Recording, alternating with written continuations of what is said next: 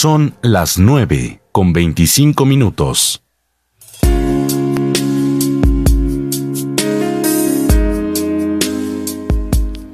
Y estamos en nuestro programa Mujer Real y pues comenzamos hoy este tiempo compartiendo la verdad de la palabra de Dios. Y pues hoy quiero leerte un pasaje que está en Jeremías 29, 11 y 12. Me encanta este pasaje porque habla de un plan maravilloso que Dios tiene para nuestra vida, ¿no? Y la palabra habla muchísimo acerca de que Dios tiene un plan para nosotros y vamos a estar hablando de eso, de qué plan tiene Dios para nosotros. Dice eh, Jeremías 29, 11 y 12, porque yo sé los pensamientos que tengo acerca de vosotros, dice Jehová, pensamientos de paz y no de mal, para daros el fin que esperáis. Entonces me invocaréis y vendréis y oraréis a mí y yo os oiré. Me buscaréis y me hallaréis porque me buscaréis de todo vuestro corazón. Y está conectando dos cosas. Uno, ese, ese anhelo que nosotros tenemos en nuestra vida, pero dos, el buscar a Dios, o sea, el, el acercarnos a Dios. Dice que me invocaréis, oraréis a mí y yo os oiré. Me buscaréis y me hallaréis porque me buscaréis de todo vuestro corazón. Sí, y él siempre en la palabra de Dios habla de, de un plan soberano que el Señor tiene para nuestra vida. Y no sé si tú lo sabías, nosotros siempre presentamos nuestro este, este lo que dice la palabra de Dios acerca de que Dios tiene un plan, ¿verdad?, de salvación para ti. Él quiere que tu alma, tu espíritu sean salvos. Él quiere que para el día de la redención, el día que partas porque sinceramente pues hablamos mucho y muchos predicadores acá en la Aurora Radio pues han hablado acerca de que todos tenemos un tiempo en esta vida, todos tenemos un tiempo de vida, ¿verdad? Que no, no conocemos hasta cuándo vamos a tener la oportunidad de vivir, pero sabemos que tenemos un tiempo estipulado en este mundo, pero ese tiempo tiene un fin ya marcado también. Entonces Dios quiere que tu corazón, que tu espíritu, que en algún momento este, va a partir de este mundo, tu espíritu también vaya con Dios y tenga una vida eterna. No nada más una vida terrenal, una vida que dura un tiempo físico y se va. Como muchas personas piensan, no, es que nacemos y morimos y listo y vivimos ahí lo que, lo que alcancemos a vivir. Realmente no, la palabra nunca habla de eso, la Biblia no habla de eso, la Biblia habla de que nosotros tendremos una vida después de la muerte. Y eso lo creemos, creemos lo que dice la palabra de Dios. Y mucha gente vive su vida alrededor de esta, de esta mentira, ¿no? De que, no, pues yo tengo que aprovechar la vida porque la vida es una sola y hago todo lo que quiero en mi vida y realmente vivir así no es una forma correcta de vivir, porque vives para el placer, vives para hacer cosas que de repente te van a hacer daño. Así mucha gente vive comiendo cualquier cosa y se enferma. Así mucha gente vive haciendo lo que quiere y lastima a otras personas. Realmente eso no es la forma correcta de vivir. La forma correcta de vivir es saber que hay un propósito para ti, que hay un tiempo y que es muy importante que tu espíritu, tu alma, ¿verdad?, sea salva. Y algún día cuando estés este, en el, eh, como decir, cuando partas de este mundo, cuando ya no esté tu cuerpo físico aquí en este lugar, ¿qué va a pasar con tu espíritu, tu alma? ¿A dónde va a ir? Y la palabra habla muy claramente acerca de vida eterna y de muerte eterna, del castigo eterno. Por eso es muy importante que mientras estamos en vida podamos reconocer a Dios en nuestro corazón, podamos abrirle nuestro corazón a Dios y podamos decir, yo recibo a, Jesucristo que es el mediador de esa salvación. ¿Sí? No hay nada más importante que esto. No hay nada más importante. Sin embargo, hay algo muy maravilloso con respecto a, conocer a Dios, a conocer su palabra. Y es que no, no solamente Dios tiene un plan redentor de salvación, no solamente Él quiere salvar nuestra alma, nuestro espíritu, sino que Él quiere redimir, transformar nuestra historia. Él tiene un plan para nosotros. Y muchas veces las personas pasan toda su vida eh, sabiendo que deben recibir a Dios en su corazón, que deben ser perdonados de sus pecados, que deben pedir perdón a Dios por las cosas que hicieron, perdón a las personas que lo rodearon por la clase de vida que tuvieron, porque lastimaron a otros, pero esperan hasta el final, hasta el último momento para decir, sí, tengo que hacerlo, sí, voy a pedir perdón, sí, voy a, este, y hasta el último minuto ya en una cama de un hospital o quizás, este, ya sin ese aliento de vida, ¿verdad? Ya hasta ese último minuto se despiden de sus familiares y piden perdón por todas las cosas que hicieron. Y quizás algunos, algunos de ellos dicen, recibo a Jesús como mi Salvador, como mi Señor y le pido perdón por mis pecados y a veces no. A veces simplemente parten de este mundo creyendo que pues ya lo que viví ya se acabó y ya no voy a estar más, ya simplemente este plano físico se fue y no hay nada más. Y es triste realmente el esperar hasta ese último momento para decir, yo sí quiero entregarle a Dios mi vida, quiero entregarle a Dios mi corazón.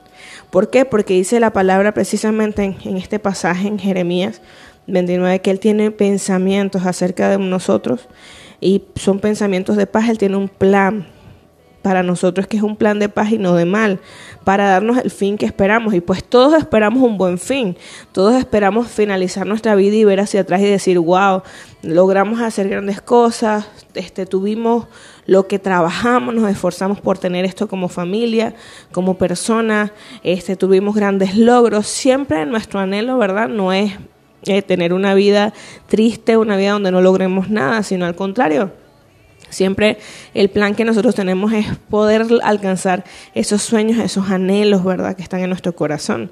Y el anhelo que quizás tú tienes en tu vida, que puede ser muy bueno, no se compara con lo que Dios tiene para ti, no se compara con ese plan que Dios tiene para ti.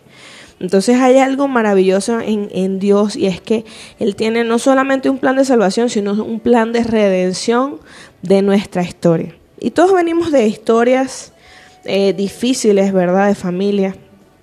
Quizás la palabra también habla de que en este mundo tendremos aflicción, pero que confiemos porque Dios ha vencido a este mundo. Y pues eh, alrededor de, de, todo este tiempo de programa que me ha permitido hacer el Señor, pues hemos estado hablando y mostrando testimonios de personas, de hermanas, ¿verdad? De gente que, que ha vivido por momentos tan difíciles. La semana pasada tuvimos la, la, oportunidad maravillosa de tener a nuestra hermana Carmen aquí en vivo desde, desde nuestra cabina y poder compartir ese testimonio tan tremendo de lo que vivió, ¿no? De cómo ella fue restaurada su vida, pero la aflicción tan terrible de perder a su esposo, de tener que salir adelante con su familia. Son historias que son reales son historias que sí pasan, que todos nos podemos identificar con estas historias porque la verdad es así, muchas personas están viviendo momentos difíciles y es que la Biblia habla de esto. La Biblia habla de que en este mundo tendremos aflicción. Es un mundo caído, es un mundo lleno de pecado, de enfermedad. Es un mundo y no es no era el plan de Dios. Realmente ese no era el plan de Dios, sino que entra a través de nuestro pecado, a través de nuestra desobediencia, entra la muerte, la enfermedad y entran muchas cosas a este mundo, ¿no? Entonces, yo por eso siempre hablo acerca de esto, acerca de que es muy importante que nosotros podamos entregar nuestra vida al Señor, porque Él no solo tiene un plan para nosotros de, de salvación, de que tú a última hora recibas a Jesús en tu corazón, sino que Él tiene una historia mejor para ti tiene un plan mejor para ti. Y quizás en este momento estás en un punto de tu vida que dices, estoy haciendo mis planes, quiero viajar a, hacer esto, irme a trabajar, a hacer lo otro.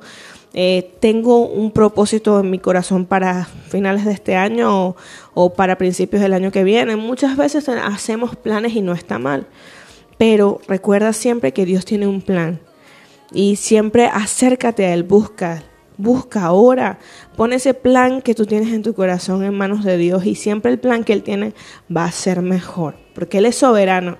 Dios ah, escuchaba y, leía un, una imagen que decía, si te preocupa tu futuro, tranquilo, ve a Dios, ora a Dios, busca a Dios porque Él ya estuvo ahí. Dios conoce tu futuro, Dios conoce tu pasado, conoce tu historia, también conoce tu futuro y Él solamente quiere que confíes en Él. Dice su palabra en Salmo 32.8, dice, te haré entender y te enseñaré el camino en que debes andar y sobre ti fijaré mis ojos. Así que Dios está diciéndonos que Él tiene, tiene un camino preparado en el que debemos andar y que Él nos hará entender ese camino. Si nosotros nos acercamos a Él, Él nos hará entender ese camino. y sobre ti fijaré mis ojos. A mí siempre me ha gustado mucho ese, ese pasaje porque el saber que Dios está ahí, que Dios me tiene en cuenta, me observa, ¿verdad? Y que tiene un plan.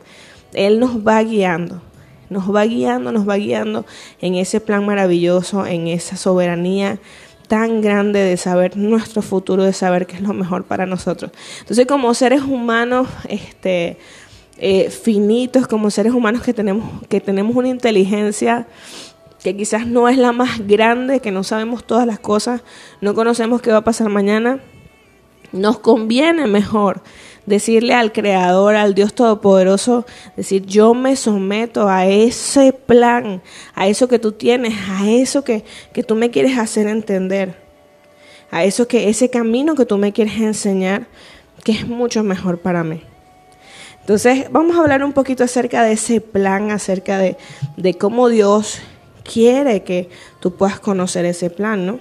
La mayoría de la gente, como decía hace rato, la mayoría de la gente espera hasta el final, ¿no?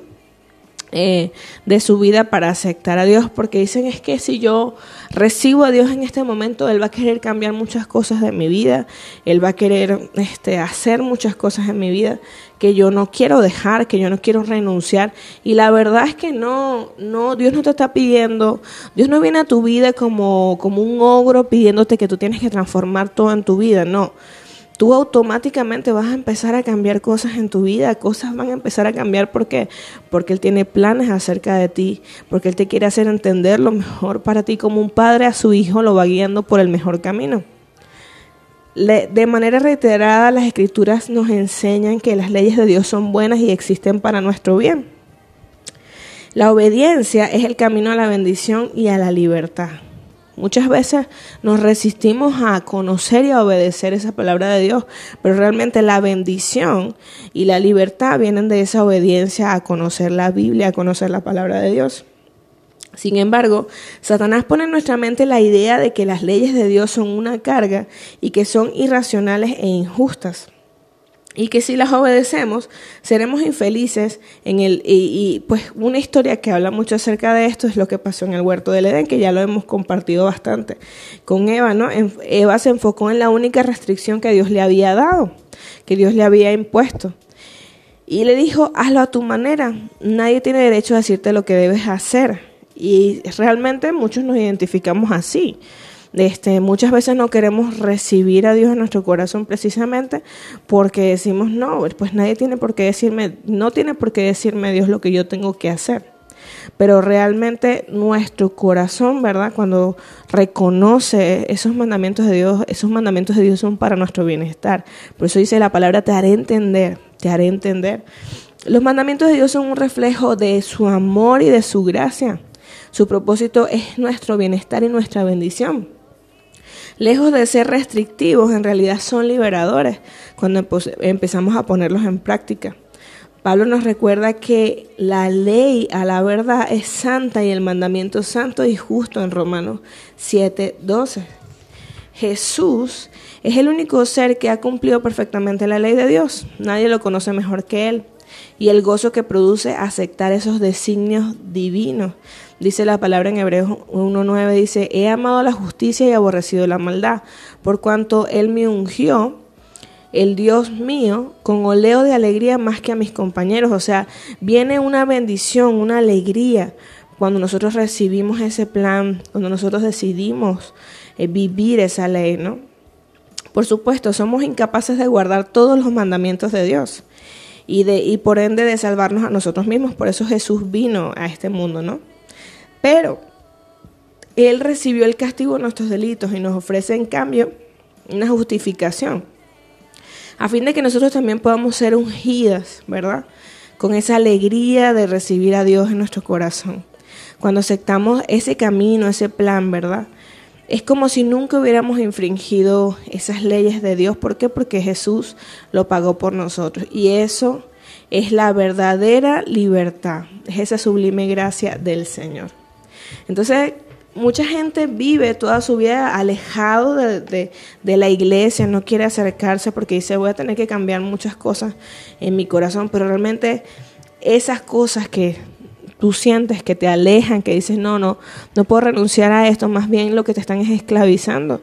Y Dios quiere liberarte a través de su gracia y de su misericordia, de que cada día puedas conocer esa palabra de Dios. Entonces, estuvimos hablando un poco acerca de la vida de Ruth y de Noemí, un libro precioso que está en la Biblia. Y yo quería avanzar, quería seguir hablando de otro tema, pero Dios me recordaba otra vez este tema y quiero finalizar este tema hoy, hablar un poquito acerca de, cómo, cómo cambió la historia de Ruth, cómo cambió la historia de Noemí, cómo Dios transformó su historia, porque Dios quiere cambiar tu historia.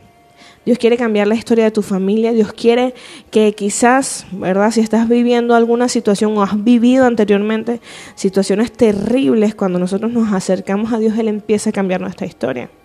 Y no es que Dios tiene que bendecirte, no es que yo voy a la iglesia y Dios tiene que bendecirme, no, no es que Dios tiene que bendecirte, es Él por amor empieza a guiarte a algo mejor, empieza a abrir puertas, empieza a transformar cosas en nuestra vida por amor, por gracia, por misericordia hacia cada uno de nosotros. Vamos a una pausa musical y ya regresamos en tu programa Mujer Real.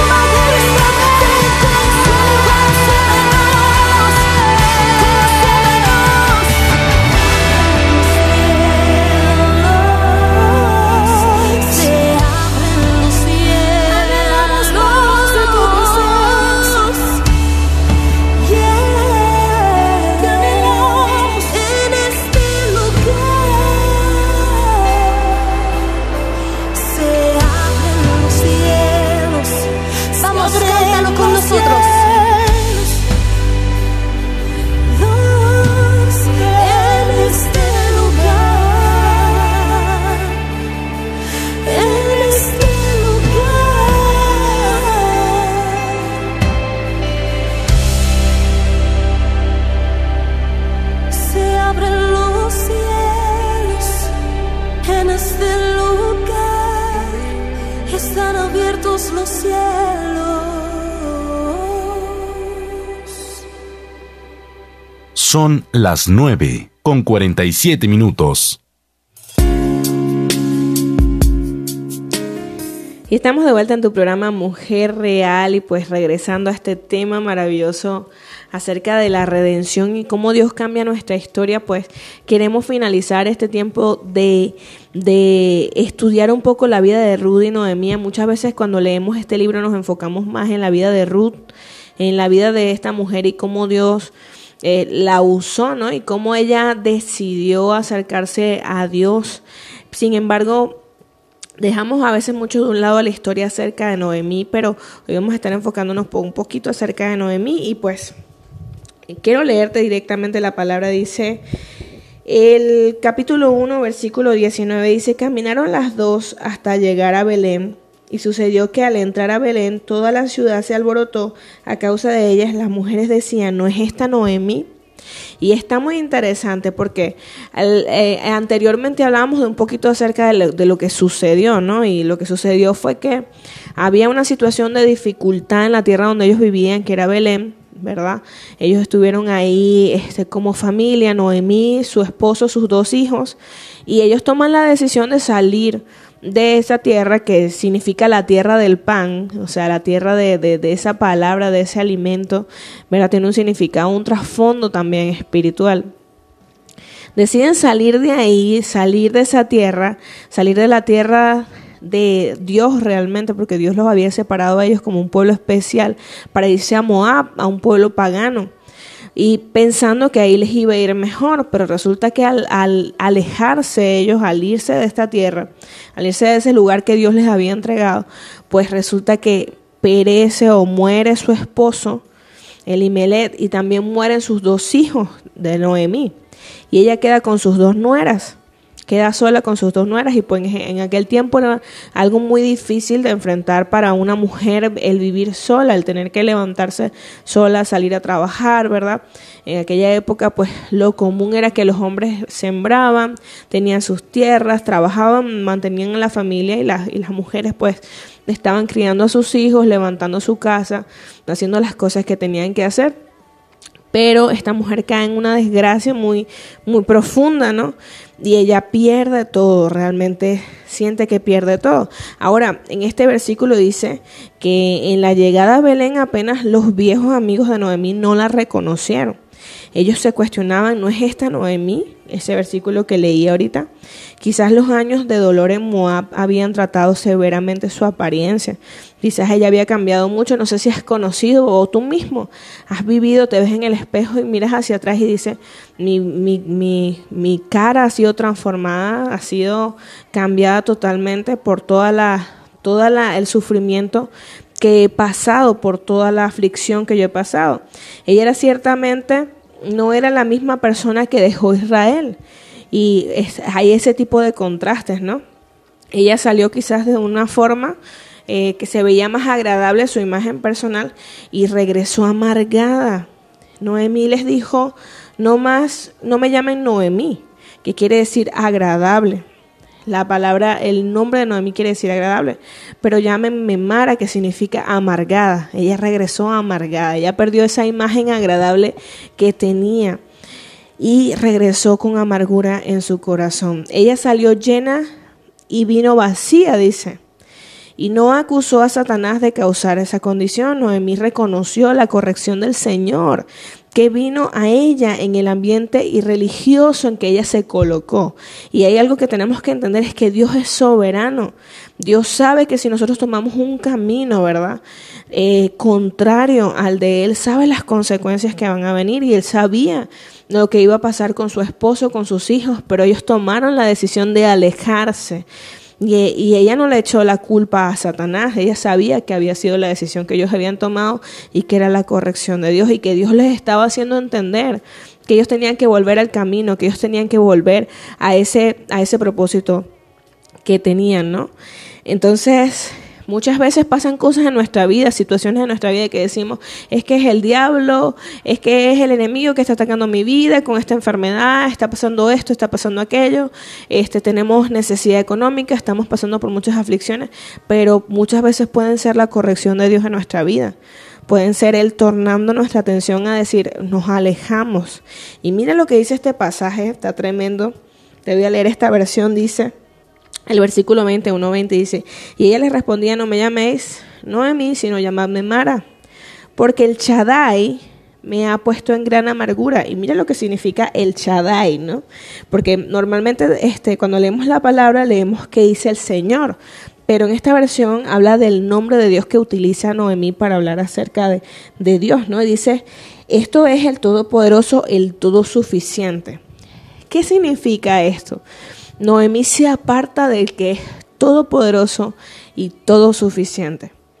Y muchas veces nosotros hacemos esto por eh, pensar que vamos a conseguir algo mejor en otro lugar, nos alejamos de Dios, nos alejamos de, su palabra, nos alejamos de su propósito, de sus caminos. Y cuando nos alejamos de ese, de ese Shaddai, que es el todo, ¿verdad? Primero el Todopoderoso. No importaba qué circunstancia, ¿verdad?, estuviera pasando Noemí, si ella se acercaba a Dios, si ella buscaba a Dios, ¿verdad? Eh, Dios iba a glorificar en su vida porque Él es el Todopoderoso. Él es el todo suficiente, dice la palabra, el Shaddai, el todo suficiente. O sea, Dios es todo lo suficiente en tu vida. Tú no necesitas encontrar a más nadie. Realmente no necesitas irte lejos de Él.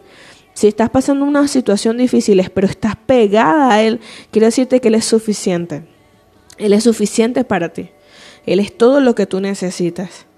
Entonces, es interesante ver cómo, cómo Dios le hace entender a ella, yo soy el Shaddai.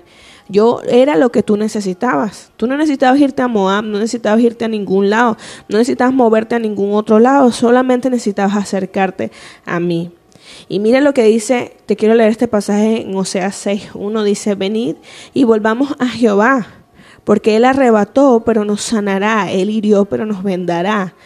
Y habla acerca de, de que Dios corrige y ciertamente, no es que mucha gente dice, no es que si Dios es bueno, Dios no me va a, corregir, no me va a, a, castigar por las cosas que yo hago, pero sí Dios es justo, Dios corrige y nos enseña, así como tú le enseñarías a tu hijo a que hay cosas que no puede hacer porque le van a, traer, ¿verdad?, este, tristeza, le van a traer aflicción o muerte, ¿verdad?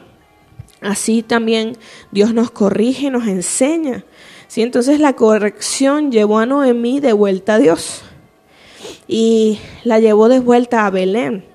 Y sí, realmente cuando nosotros nos alejamos viene mucha aflicción a nuestro corazón. Por eso nunca es una opción alejarte de Dios. No te alejes de Dios. No dejes que las circunstancias te hagan alejarte de Dios. Más bien, acércate al Chadai, que es el todo suficiente, dice. No demoraría el Señor y sanaría ese amargor del corazón de Noemí. Ella haría parte de un plan bonito de redención para la humanidad. El Shaddai en hebreo significa el todo suficiente. Y pues que ella utilizara este término, que ella, que Noemí utilizara este término del Shaddai, demuestra que ella no había perdido la fe en Dios, que más bien se estaba acercando a Dios al volver a Belén. La palabra habla de que Dios era suficiente para ella. Aunque ella estaba vacía y amargada, ella todavía reconoció que Dios era suficiente para satisfacer su necesidad. Ella estaba diciendo, yo estoy en necesidad, pero Dios es suficiente. Ella salió de ese tiempo de hambre y volvió al tiempo de cosecha. Este tercer contraste no es, no es prontamente claro, que se encuentra en el versículo 22 que voy a leer, dice, y de esta suerte regresó Noemí con, con Ruth, la moabita, y cuando volvió a los campos de Moab, llegaron a Belén a los principios de la siega de la cebada. Y pues había abundancia ya en ese tiempo que regresa Noemí. Dios tenía un plan para cambiar la historia, ¿no? Entonces, ella dejó Israel en un tiempo de hambre, pero volvió para cegar este, la cosecha de ambos reinos, espirituales y natural. Sí, ella había perdido muchísimo, pero pues Dios todavía tenía un plan. Y no sé cuánto has perdido tú, no sé cómo ha sido tu historia, lo que tú has vivido anteriormente, pero Dios tiene un plan redentor para ti. Ahora, este, este, esta historia habla un poquito acerca de esa redención, ¿no? Y sabemos que Ruth terminó casándose. Es una historia, casi que una historia de, de cuento, porque Ruth pierde a su esposo, su esposo muere, ¿verdad? Noemí pierde a, su, a sus hijos, pierde a su esposo también. Pero en medio de todo esto, Dios tiene un pariente que levanta y sabemos que Ruth se casa con este hombre, ¿no? Es un hombre que, que al final le da hijos y ella es maravilloso saber porque ella termina siendo este, de la genealogía de Jesús. Dios le permitió a una moabita, una mujer pagana, terminar siendo de esa genealogía de Jesús. Pero lo tremendo, lo tremendo de esto es cómo asemeja a nuestro Señor Jesucristo con la redención de nuestra vida, de nuestra historia, ¿no? Y un redentor eh, tiene, tiene algo especial, ¿no? Un pariente redentor tiene algo bien especial.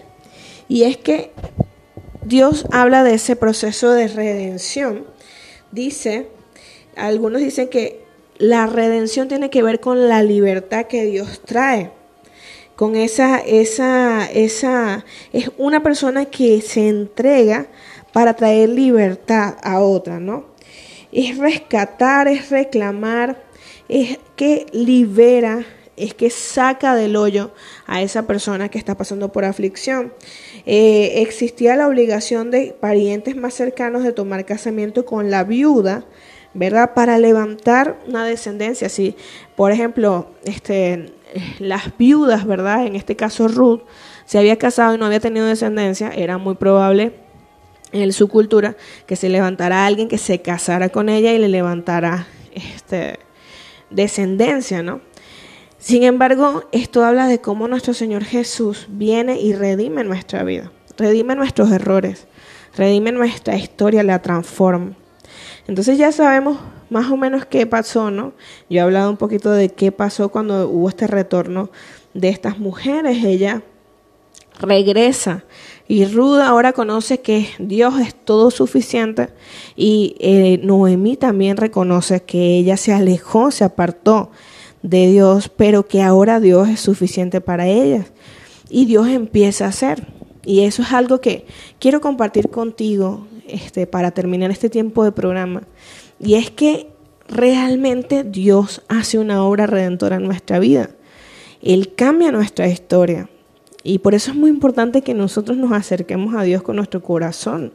Que nosotros digamos, Jehová es Shaddai, es el todo suficiente en mi vida. Y quizás hay muchos vacíos en mi vida hoy, pero quiero decirte que Dios tiene planes de paz y no de mal tiene planes de bendición para ti.